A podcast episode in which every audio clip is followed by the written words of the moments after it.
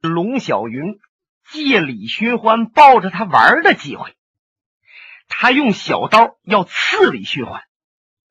李寻欢这才知道，这孩儿啊虽然小，心却毒。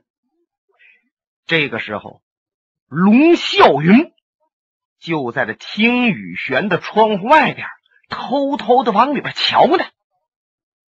看着他儿子拿刀刺李寻欢，那李寻欢用手夹住了刀，哎，这俩来回扯着。龙啸云的那脸上罩着一层寒霜，他那手掐剑把子。嘎吱吱，嘎吱吱吱响啊！稳了稳心神，龙啸云把这门推开了。啊！龙小云回头一看，他爹进来了，他赶紧把手撒开了。就见他爹把脸往下一沉：“小云，你叔叔在这歇一会儿，你跑这来干什么来了？”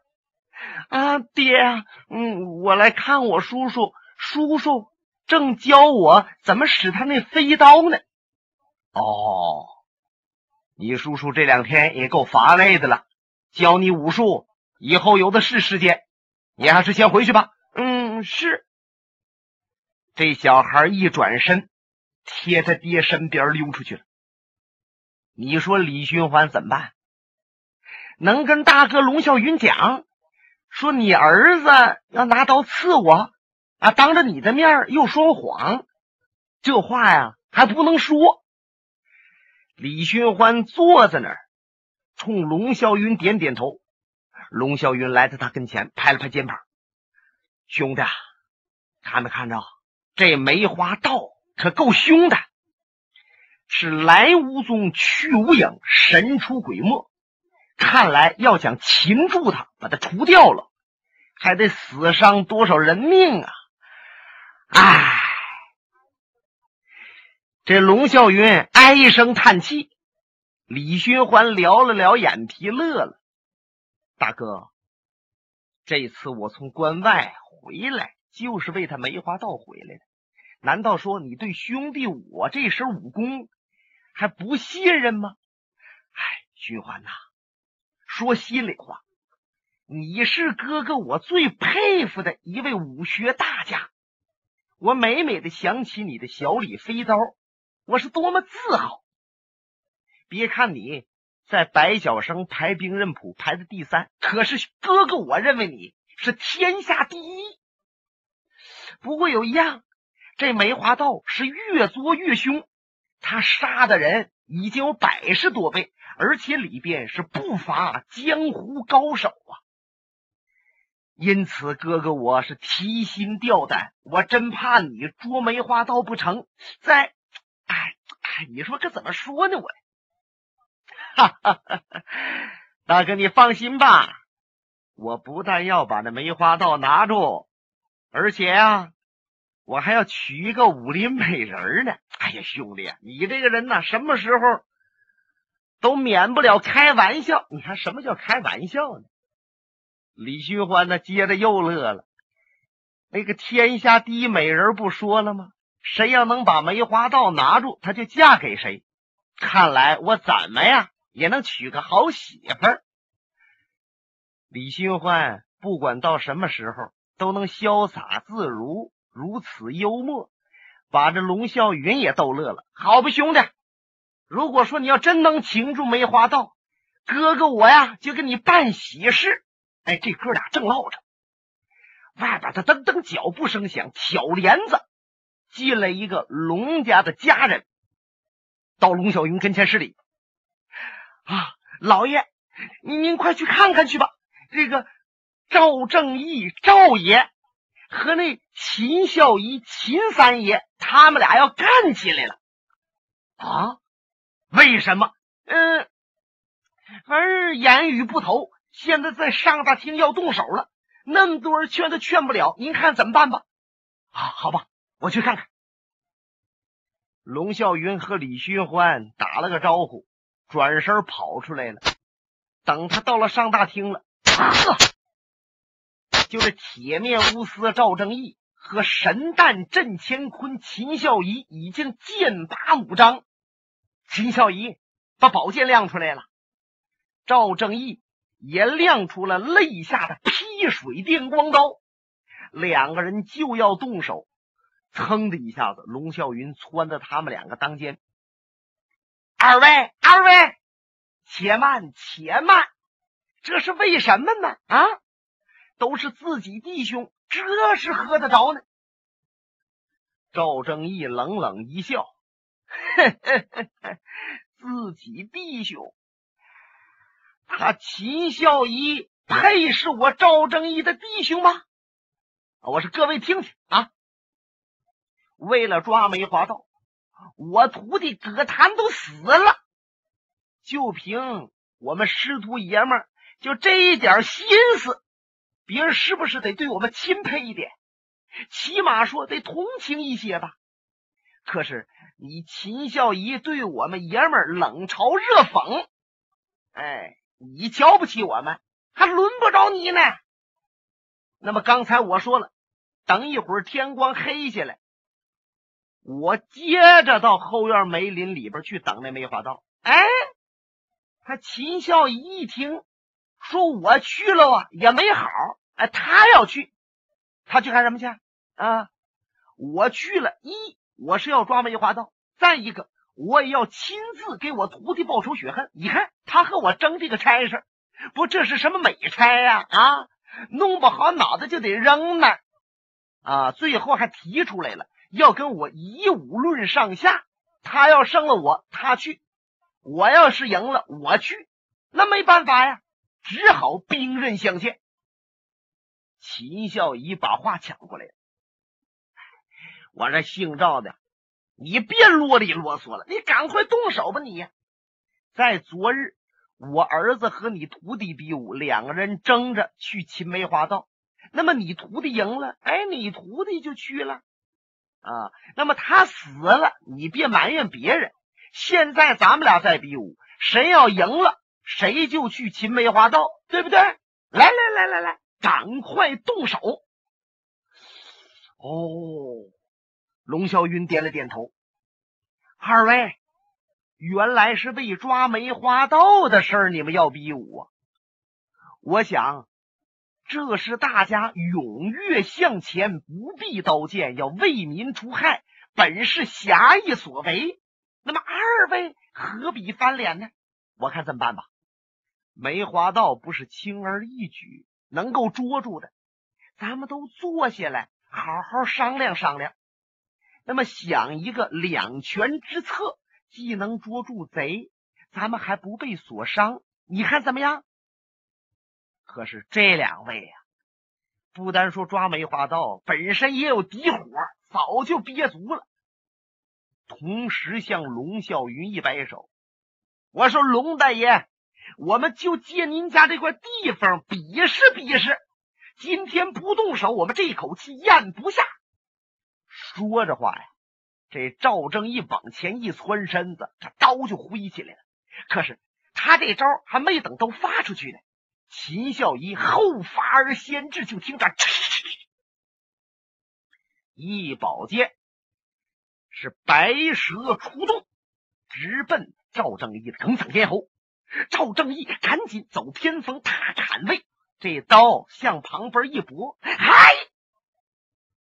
秦孝仪突然间中途变招，宝剑撩下盘，一招古树盘根，噌！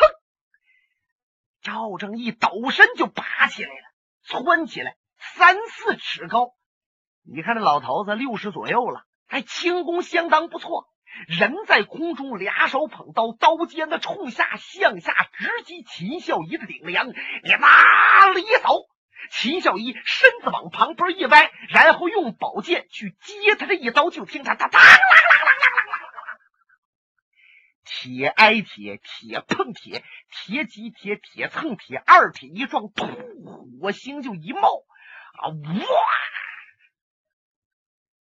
屋中这些人呐，不由得是惊叫连声，喊上好了，好剑法，好刀法。这二位是棋逢对手，将遇良才。刷胡间已经打到了四五十合，各自展现着浑身的解数，是你来我往都不示弱。龙啸云还有屋中所有的人都被他们俩的武术给吸引住了，还甚至还有一些人呢，偷着还想学几招呢。要不江湖上怎么讲说学艺不如偷艺？哎，真是个道理。可是谁都没注意，有一个年轻的小伙肋下带着一把剑。悄悄的就溜出了上大厅。现在外边呢，天色黑下来了，大厅内灯火通明，两位比着武，叮当直响。那么溜出来的这个年轻人，就直接奔后院来。到了后院梅林了，把肋下剑拽出来了，护着身子，悄悄的往前走。书中交代，这年轻人正是秦孝仪的二儿子铁鹞子秦红。原来秦红啊，深恨梅花道，他哥哥就被抓梅花道，现在重伤，倒在那床上，没有梅二先生给他医治，他早死了。再者说呢，秦红也是年轻气盛，眼空四海，他认为自己还是有能力。擒住梅花道，那么之所以他能有这种想法，还是财色动人心呐。你看，谁要能捉住梅花道，是又有钱又有美人。就这样，他瞧着他爹和赵正一比武，悄悄溜出来，他就琢磨：你们打打你们的。可能老天爷有眼，就让我把这梅花道拿住。我拿住他，他就一举成名，天下皆知。他一边琢磨着往前来，靠到一棵梅树边轻轻的蹲下来。哎，他就在这儿等着。上大厅里边啊，是越打越激烈。这时候已经打到了二百来回合了。再看赵正义和秦小姨。鼻洼鬓角是汗，那衣服都让汗水给塌透了，后边都粘在身上了，就连那靴子里边都呱呱的都是汗水。可是这两位还要拼到底，你不服我，我不服你呀！龙啸云一看不行，再要打下去，这二位是非出人命不可。他噌的一声把肋下剑拽出来了，向前一挺身，他当啷，是单剑分双刃，把这两位呀给拉开了。赵正义一看啊，龙贤弟，你这是做甚？今天我一定跟他比个胜败输赢。秦孝义哈哈大笑，嘿嘿，姓赵的。什么叫比个胜败输赢啊？你就是来个你死我活，我都陪着你。可是这两位也都知道了，想胜对方势比登天，自己都担心着，万一哪招不慎被对方所赢，那一个跟头可栽大了，就立不起来了。龙啸云这一拉架，我们就此罢手也是不错。这时候别人全过来了。哎呀，二位呀，你可真是让我们大开眼界。我看呐，咱们还是别自己比了。想一想，那梅花道攒足力气，咱们和他比吧。刚说到这儿，就远远的听着后院的梅林里边一声痛叫。他们比完武啊，大厅很静，尤其是已经过了定更天了，外边也很静。夜黑人静时传来这么一声惨叫，是既清晰又令人发瘆。啊！龙啸云剑眉向上一挑，不好，又有人遭梅花道的暗算。他噌的一下就窜出去了，直接奔后院梅林。赵正义、秦孝仪，你看我，我看你，快快快，跟着龙老弟去！走走走走！这后边这些人呐，哦哇，一窝蜂似的都窜出来了，一边往出跑着，一边拽着家伙。等他们来到梅林了，就见月光之下，梅树旁边倒着一人。啊！龙啸云走到近前，俯身一看，倒在地下七窍出血的不是别人，是秦孝仪的二儿子秦红啊！死了，一看就看出来了，绝气身亡啊！龙啸云当时那心呐往下一沉，差点坐在地下，回过头来瞧瞧秦孝仪，秦孝仪。也已经认出来了，孩子，你怎么一个人来到此处？我知道啊，你想抓住梅花刀，可你得跟爹我说一声啊！这么多人，你一个人来了，万金难买亲生之子。尤其是秦孝仪，他大儿子为抓梅花刀，现在身有重伤，倒在床上；二儿子又相继而死，怎么能不使他心碎呢？秦孝仪扑通一下子趴在儿子死尸旁边，是失声痛哭。这些人，你看我，我看难过之余，都感觉到毛骨悚然。我的天！比什么武，争什么美差，老想抓梅花道得钱财获美人，这是好差事啊！弄不好脑袋就没了。赵正义往前来了一步，向秦孝义拱拱手：“秦贤弟，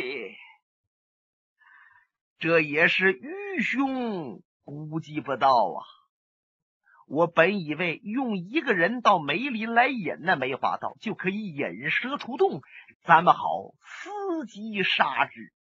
可是昨夜我徒弟死，今夜你儿子亡。啊！刚才我呀还赌气和你比武，致使这孩子自己偷摸来的。愚兄与你赔礼了啊！说着。他的眼泪还掉下来了，用袖子直擦。这些人一看，你看怎么样？还得说赵爷铁面无私啊！斗气是斗气，也江湖义气，那还得讲嘛。嗯，够说够说。秦孝仪一边哭着一边琢磨：去你妈的吧！我和你赵正义相处三十年了。你什么人我不知道啊，外表铁面无私，其实你那私心呢比天都大呀！现在你当着这么多人面，你陪着我掉俩眼泪，这叫沽名钓誉，这个人情我还不值呢啊！李寻欢早已经从听雨轩出来，现在就站在梅林的旁边。瞧着这些人垂头丧气的样李寻欢的心里边也乱糟糟的。尤其是看到这齐二公子死尸在那倒着，李寻欢的脑子唰唰唰直转。这个梅花道到底是谁？长得什么样？练的是哪门哪派的武功？究竟有多么高？我李寻欢真要是和他面对面的碰上。谁胜谁败，谁死谁活？他站在暗处瞧着，别人都没有发现他。龙啸云告诉秦孝仪，把儿子死尸抱着，先到后边安置一下，别在这儿哭了。这些人呐，拥簇着秦孝仪，呼呼啦啦的在梅林出来，顺角门奔前面去了。他们呢，都没发现李寻欢。这些人一走，梅林就静下来了。可是梅林静下来了，李寻欢的脑子却静不下来。离开家十年了，这次回来，梅林尚在，可是自己却和原来不一样了，又老了十年呢。想一想，小时候就在梅林里边长大，稍大一些，在梅林里边读书。后来呢，表妹林诗音到了家里边，哥两个经常在梅林里边吟诗作赋，一块玩耍。唉，记得有的时候下大雪呀，看着雪花下的梅花，梅花上的雪花，那可太美了。可是无论是雪花和梅花怎么美，那也比不上林诗音呐。看来李寻欢这个人呐。确实是蜡炬成灰泪始干呐！唉，李寻欢叹了口气，他顺着梅林慢慢的往前走，忽然就见着在东面那个小阁楼楼廊个底下有个白影一闪。嗯，李寻欢本来还很懒散的个样子。忽之间，就像变了个人一样，精神百倍，两眼闪烁寒光。因为李寻欢他知道，就在赵正义徒弟葛谭死的时候，也有人发现白影一闪，顺着后院墙跳出去了。那就是说，那个梅花道可能好穿白衣服。那么，现在前边阁楼下出现了白影，那是不是梅花道呢？李寻欢这身子就像个银燕似的，擦啦旋起来，随着往起这一动，他这手就摸到怀里边去了，扣上了自己这把小李飞刀。他就见着这一趟白影一绕弯奔前边那墙边去了。白影轻功很高，几乎都瞧不出来是两条腿走路，简直啊就是往前飘啊呼呼呼。李寻欢提了一口气，利用陆地飞腾发的功夫啊，嚓嚓嚓，几个起落，他和白影之间的距离就拉近了。就见白影脚底板一跺地儿，嗖的一下子顺着墙头旋出去了。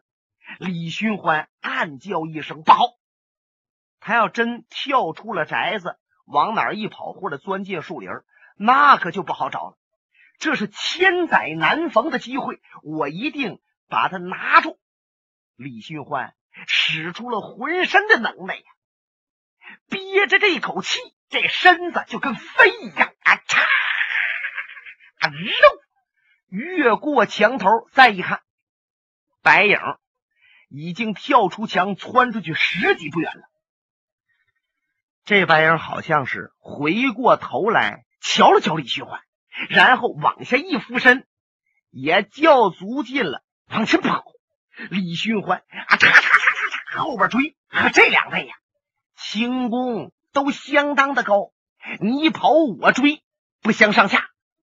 忽然间，就见白影一拐弯，哎，他又往星云庄龙啸云家跑来了。李寻欢这可一愣，按说呀，他应该。跑出这庄子，越远越好。